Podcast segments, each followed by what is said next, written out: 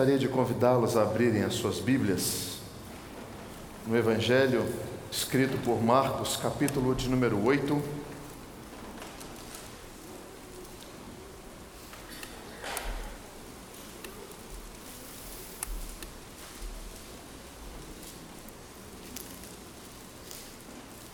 Marcos capítulo 8, verso 11, 12 e 13.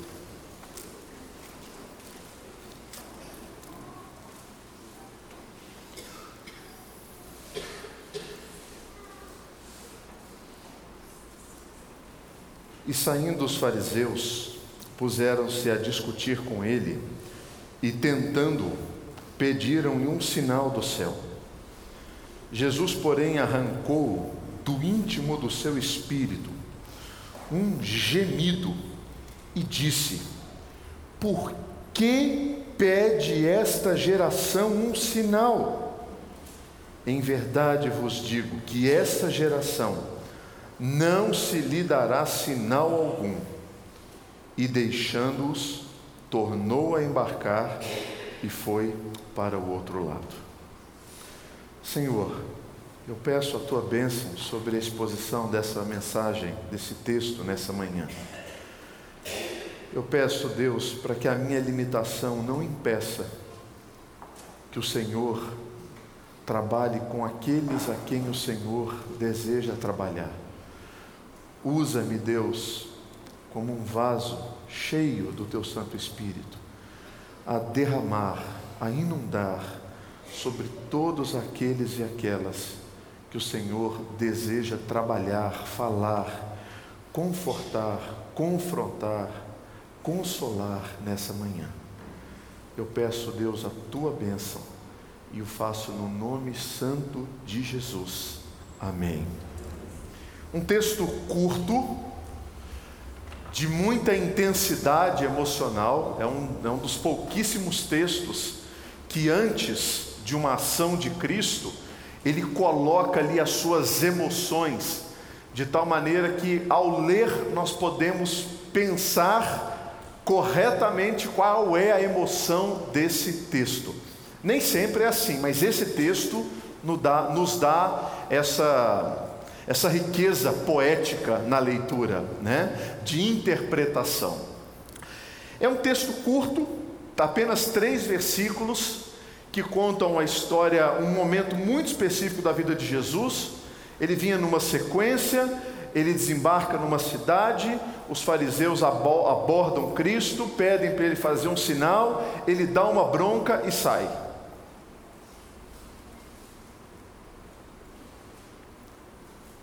Sem dar maiores satisfações. O que esses homens queriam?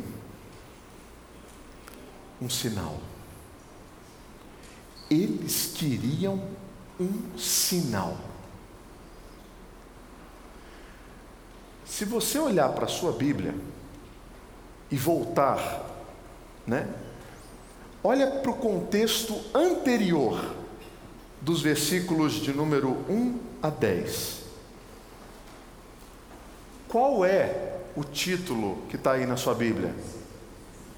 A segunda multiplicação dos pães e dos peixes. Tinha acabado de acontecer. Volta um pouquinho, capítulo 7, 31 a 37. Qual é o título que está aí?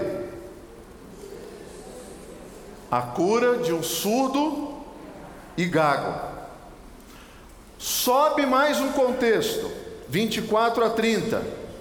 O título está A Mulher Cirofenícia, mas Cristo expulsa o demônio da sua filha.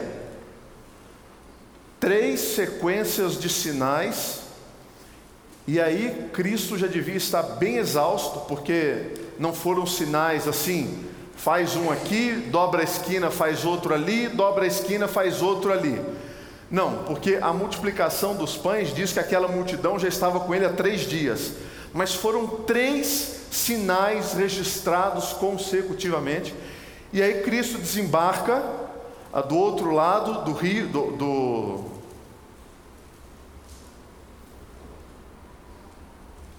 fugiu o nome.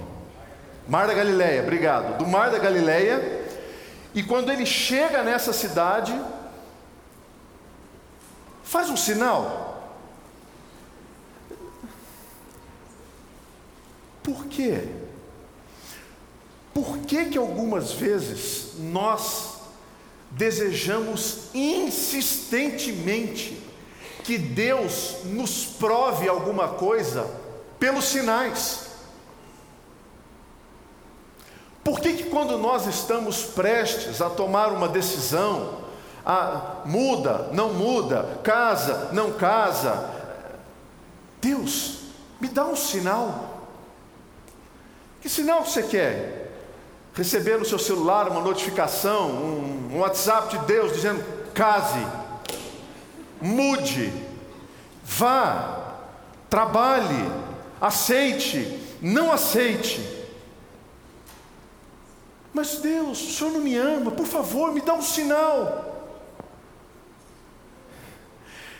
Quem vive em busca de sinais, vive como essa criança que não amadurece, que não sai do seu reduto de segurança, só olhando, buscando sinais de Deus para dar o próximo passo.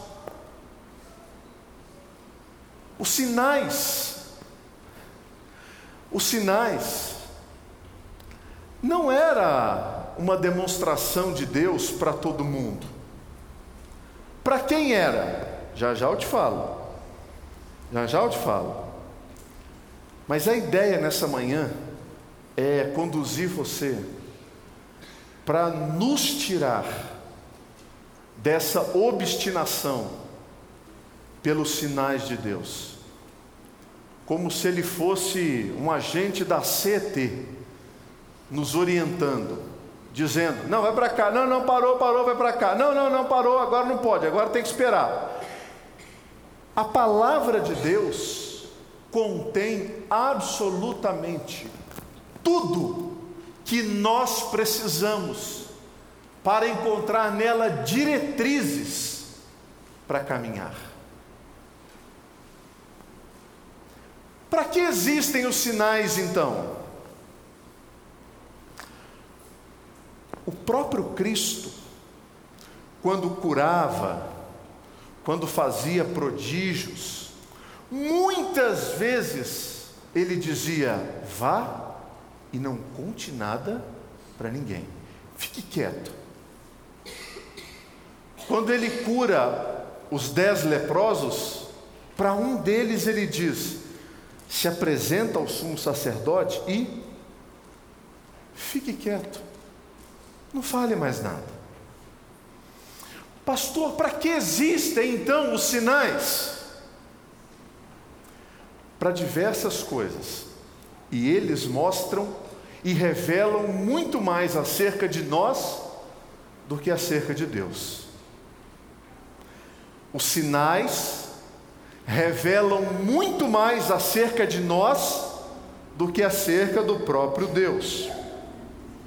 O que ele revela acerca de nós?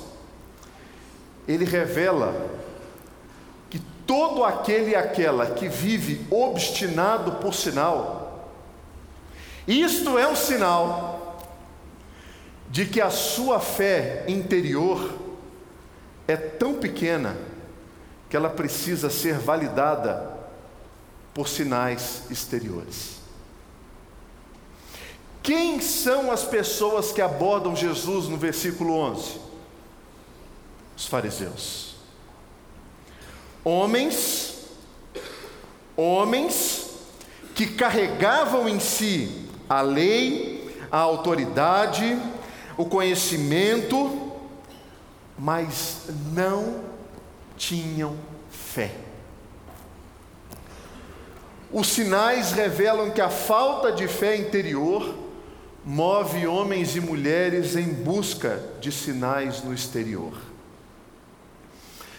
Eu lembro de uma história que foi contada por um amigo, estava fazendo uma excursão daquelas que você vai é, para Israel, Egito, e uma das paradas Egito, no Egito é, era num mosteiro que ficava isolado da cidade, é, que já estava lá há mais de mil anos, sendo sustentado por monges que viviam integralmente uma vida espiritual devotada ao Senhor.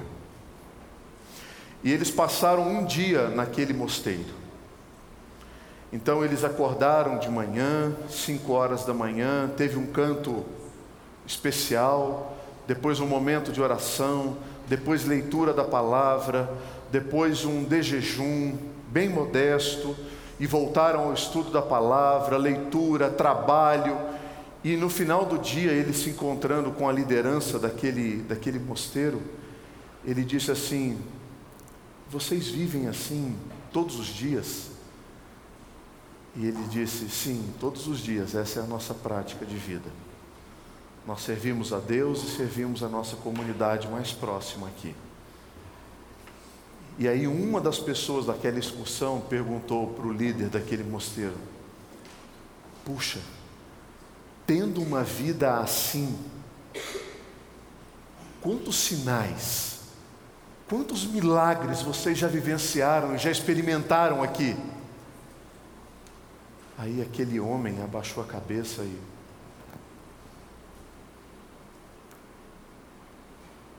Os sinais são para os incrédulos. A gente não vê isso aqui.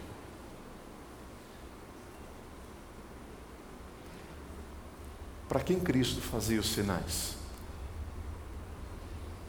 Para quem não acreditava nele. Os fariseus perguntaram e pediram para Cristo: faz um sinal. Discutiram com ele, tentaram o Senhor e pediram um sinal do céu. No versículo 11, diz que pedir sinais a Cristo, como os fariseus pediram, era tentá-lo. Olha só. Quem foi o, quem foi o outro que pediu sinal a Cristo? Satanás, quando ele estava tentando a Cristo. Transforma essas pedras em pães pule do alto do pináculo, os anjos, e peça para os anjos te, te pegarem, eles vão te socorrer. Pedir sinais a Deus nada mais é do que tentá-lo. Em que sentido? Eu não tenho fé o suficiente no Senhor, então me mostra mesmo que o Senhor é Deus fazendo isto. Esse é o perigo viver obstinados por sinais é uma característica que revela a imaturidade da nossa fé. Pastor, mas não é possível. Eu acho que se eu visse os sinais de Deus hoje, nossa, eu acho que a minha fé teria um, teria um pico de crescimento imenso. Tá bom. Vamos trabalhar em evidência. Qual foi o povo que mais experimentou sinal de Deus em toda a história? Israel. Israel. Vamos pegar, vamos recortar um pedaço dessa história e pensar no Êxodo. As pragas a última praga, a saída do Egito, a coluna de fogo, o mar se abrindo, o povo sendo liberto, e pouco tempo depois, adorando como uma tribo indígena um cordeiro de ouro, um bezerro de ouro. Pouquíssimo tempo depois de ver o mar se abrir, viver obstinados por sinais, revelam a imaturidade da fé. Não é isso que sustenta a vida do cristão, não é isso que alimenta o discípulo, porque os sinais são para os incrédulos. E você já reparou? Olha o cenário evangélico nacional. Preste atenção nos modelos de igrejas neopentecostais, dos tele, nem podemos dizer teleevangelistas, porque não evangelizam, dos telepastores. Qual é a igreja que bomba mais? É a que tem mais sinal. E eu gasto 40 minutos do meu tempo de 50 minutos da TV falando só dos sinais. Só dos sinais. Só dos sinais. E aí, quando uma outra emissora, de uma outra igreja, mostra mais sinais, migra o grupo para lá. Aí surge uma outra igreja mostrando mais poder, mais sinal. Vai para cá. Qual é o fruto disso? Incredulidade e imaturidade. Porque os sinais são para os incrédulos, não são para aqueles que creem. Herodes, vendo a Jesus, sobremaneira se alegrou, pois havia muito queria vê-lo por ter ouvido falar a seu respeito, esperava também vê-lo fazer algum sinal. E de muitos modos o interrogava. Jesus, porém, nada lhe respondia. Agora, uma coisa interessante acerca de viver obstinado por sinal é que a gente fala assim: não, eu, eu preciso ver para crer.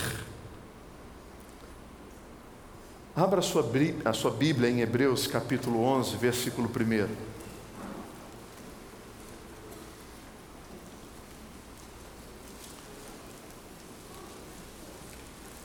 Hebreus capítulo 11, versículo 1.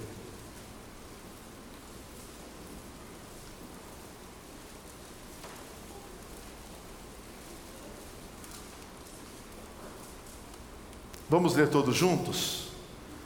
Ora, a fé é a certeza de coisas que se esperam, a convicção de fatos que se não veem. Essencialmente, a fé não comporta sinais. Essencialmente, ter fé significa que você não precisa de sinais. Porque o autor de Hebreus diz que é a certeza de fatos que se não vêm. E, e, e, aqui é uma, a, a, composição de palavras é incrível, né? Porque fala certeza, que mostra convicção, fato, que é um verídico, verdade, é, é, é um fato, aconteceu, mas que ninguém vê. Certeza de fato que não se vê. É isso. Um texto e um versículo como esse me diz que eu não preciso viver a minha fé baseado em sinais e evidências.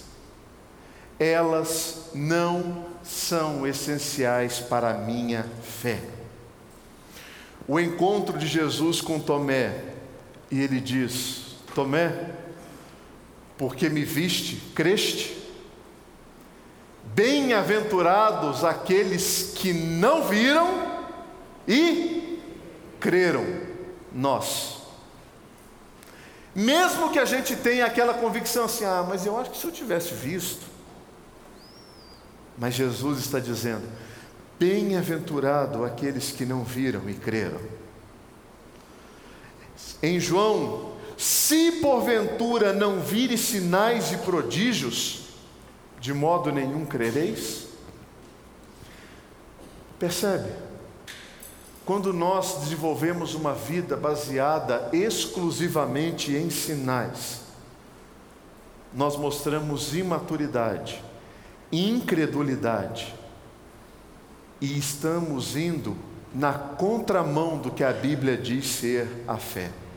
Sabe por quê? Porque o justo viverá pela fé. O justo viverá pela fé. O justo não vive pelo que vê, ele vive pelo que crê. Este é o nosso papel. Neste mundo tão obstinado por sinais, nós precisamos ter consciência de que o nosso papel bíblico é entender que nós não precisamos de sinais. A história de Israel nos revela que, a despeito de todos os sinais que eles viram Deus fazer no deserto, os israelitas não responderam com adoração e amor, mas eles responderam com medo e com uma rebelião declarada. Sabe por quê? Porque os sinais, eles são relatados na escritura sagrada pela história de Israel, quase que sendo um vício. Um vício. Deus faz, Deus abra, Deus transforma, Deus liberte, Deus refresque, Deus esquente, Deus não desgaste, e quando essas coisas começam a acontecer?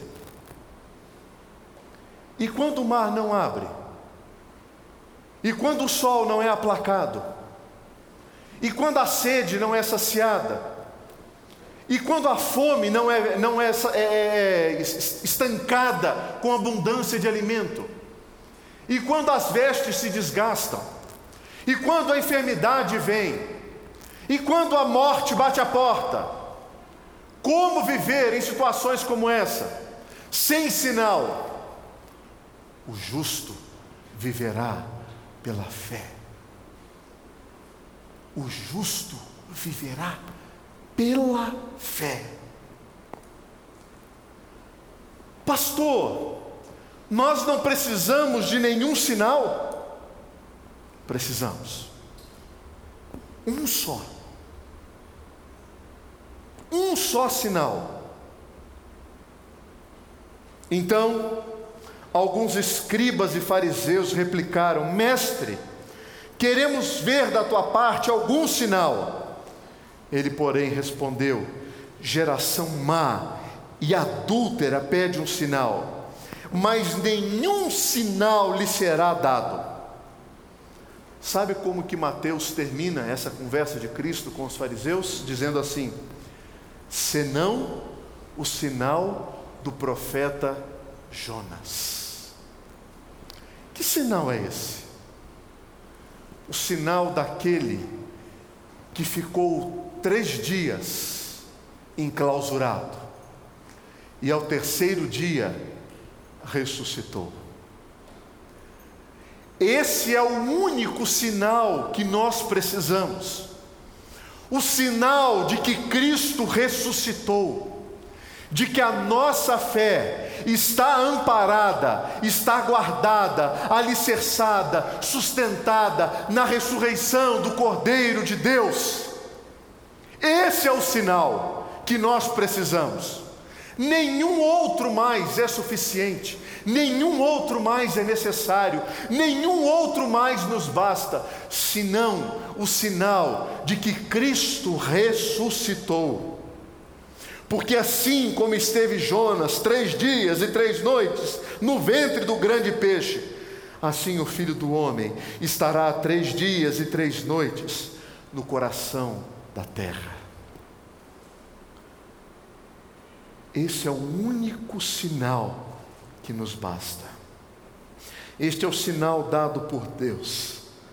Porque se nós cremos na capacidade que ele teve de vencer a morte, todos os outros sinais são insignificantes perto deste. Todos são menores, não são necessários. Um autor chamado Larry Crabb, num livro Chega de Regras, ele fala de quatro enganos que pessoas que vivem em busca de bênçãos e sinais acarretam ao longo da sua vida. Primeiro, isso gera confusão e pressão. Por quê? Porque se eu não conseguir o sucesso e o milagre que eu esperava, qual é o meu pensamento acerca disso? É muito provável que eu pense assim, ou que eu ore assim: Deus, o que você quer que eu faça para que eu obtenha o que eu quero? É só você dizer que eu faço. Se eu não consigo o que eu quero, eu tendo a achar que eu não consegui porque eu falhei. E se eu falhei, eu preciso dizer para Deus o que eu tenho que fazer para que eu consiga o que eu quero. Isso faz com que cristãos vivam uma vida de pressão e de confusão. Segundo, isso enfraquece absurdamente a sua imagem acerca de Deus, a sua perspectiva acerca de Deus. Porque se a vida cristã ela é bênção, quando vier as frustrações, nós concluímos que eu não estava vivendo como Deus quer que eu viva. Por exemplo, câncer é coisa do diabo, depressão é coisa do diabo, Bipolaridade é coisa do diabo. Borderline é coisa do diabo. E aí? E aí?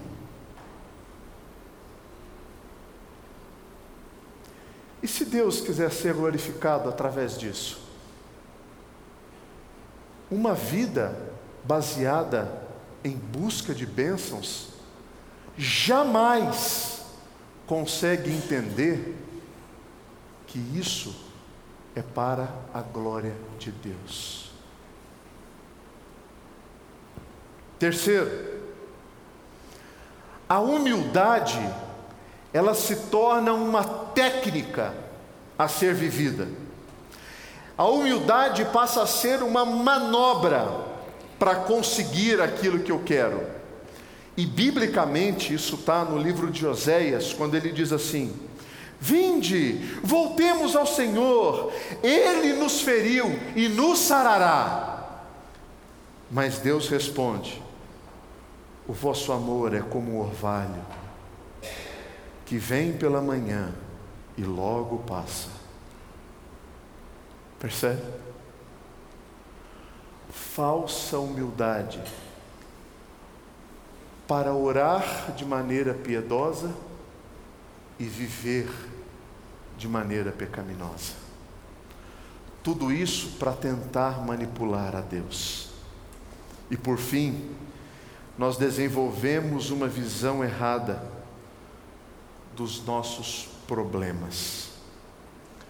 Satanizamos, transferimos a culpa o, o outro é culpado, a outra é culpada, o cônjuge é o culpado, o filho é o culpado, o chefe é o culpado, o governo é o culpado, o pastor é o culpado, todos são culpados, menos você. Menos você. Todo mundo é errado. Você é uma vítima dessa sociedade cruel que te envolve. Esses são os quatro sintomas e reações de quem vive uma fé em busca de bênçãos. E eu quero concluir essa mensagem lendo um pequeno diálogo escrito por C.S. Lewis no livro As Crônicas de Nárnia, o Cadeira de Prata. Ele diz assim: A Susana estava perdida numa floresta, caminhando com muita sede, ela encontra um rio. Só que ali, na margem do mesmo rio, encontrava-se um grande leão, que é simbolizado por Cristo, que a convida a vir e beber da água do riacho. E ela diz assim para o leão: Você promete que você não fará nada comigo? E o leão diz: Eu não prometo nada. Mas você come meninas? Eu já engoli meninos, meninas, homens, mulheres, reis, imperadores, cidades e reinos. Eu não tenho coragem de ir beber. Eu acho que eu vou procurar outro rio. E o leão calmamente responde: Não há outro rio.